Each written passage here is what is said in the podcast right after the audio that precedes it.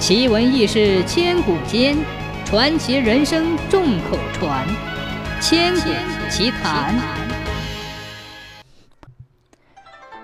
清嘉庆九年，河北邢家村有个男子，名叫邢大。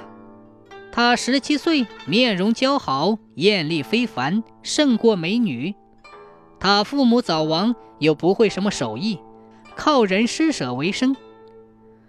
同村的有个洪大，也是孤儿，靠祖上遗留下来的家业过着安逸的生活。此人游手好闲，无所事事，唯独有龙阳之癖，极好男色。有一回偶遇邢大，一见钟情，回到家里，竟然整夜辗转反侧，难以入眠。这一天上午，洪大又遇到了邢大。他蹑手蹑脚，悄然尾随其后，来到邢家。邢大见有客来，居然紧张莫名，如同少女初见生人般的羞涩。洪大见他生活十分困苦，便慷慨地说：“嗯，小弟生活实在可怜，令人垂泪，不如跟我回去，给我做个伴儿，我一定会让你吃穿不愁，幸福如意的。”邢大见有人雪中送炭，自是感恩涕零，于是跟随洪大进了洪家。洪大当即制衣备食，关怀备至，但醉翁之意不在酒。这一天，两人喝酒，你来我往，邢大已经是不胜酒力，东摇西晃，脸色绯红。洪大见状，兴奋异常。借着酒兴，伸开双臂拥抱求欢。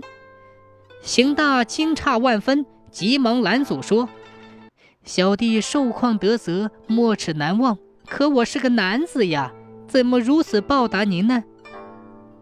洪大认真的说：“哎，我只图好色，不分雌雄。你若肯续发跟我在一起，我可以对天发誓，绝不再娶。”邢大禁不住他的软磨硬泡，又因其对己有恩，只得听之任之，任其摆布。从此，邢大果然续发，还涂脂抹粉，着女服，行女步，与洪大俨然是一对夫妻。洪大有个结义的兄弟叫刘六，经常来到洪家串门。洪大介绍邢大说：“这是我妹妹。”刘六对邢大颇有好感。三年之后，洪大得了重病，半身不遂，倒在床上，整天唉声叹气。这时，对邢大早已生情的刘六提出了想以重金聘娶洪大的这个妹妹。这一夜，洪大涕泪纵横地对邢大说：“我已经病入膏肓，再也活不长久了，只是时刻牵挂你的将来。”考虑再三，我看刘公子极其喜欢你，不如你顺势嫁给他，一则能为我料理后事，二则你也有个安身之所，两全其美，我也安心了。邢大听罢，伤心欲绝，泣不成声地说道：“话虽然有道理，但是他以后发觉真相，我该怎么办呢？”洪大说道。他如果知道了，你就随机应变。刘公子为人老实，也不至于太糟。事到如今，邢大只好点头应允。次日，洪大便将此事告诉了刘六。刘六欣喜若狂，当下转告了父母，则即日完婚。成婚那天，父母亲戚相邻，见媳妇温顺柔美，都赞不绝口。夜深客散，刘六步入洞房，但纸终究包不住火。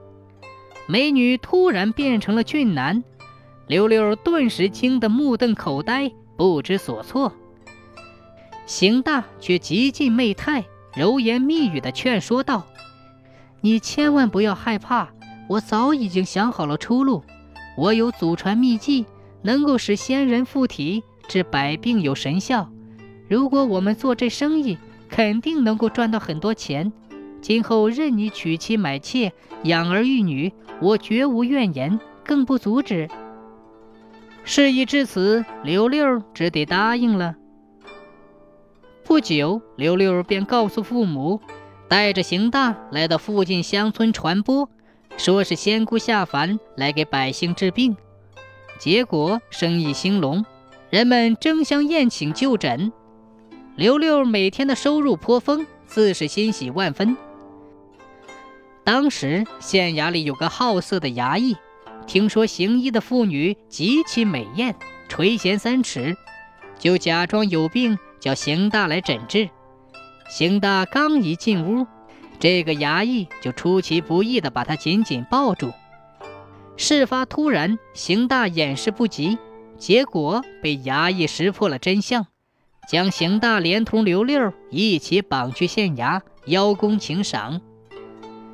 嘉庆十二年四月，这一古今所稀的案件被送入刑部，一时朝野震动，舆论哗然。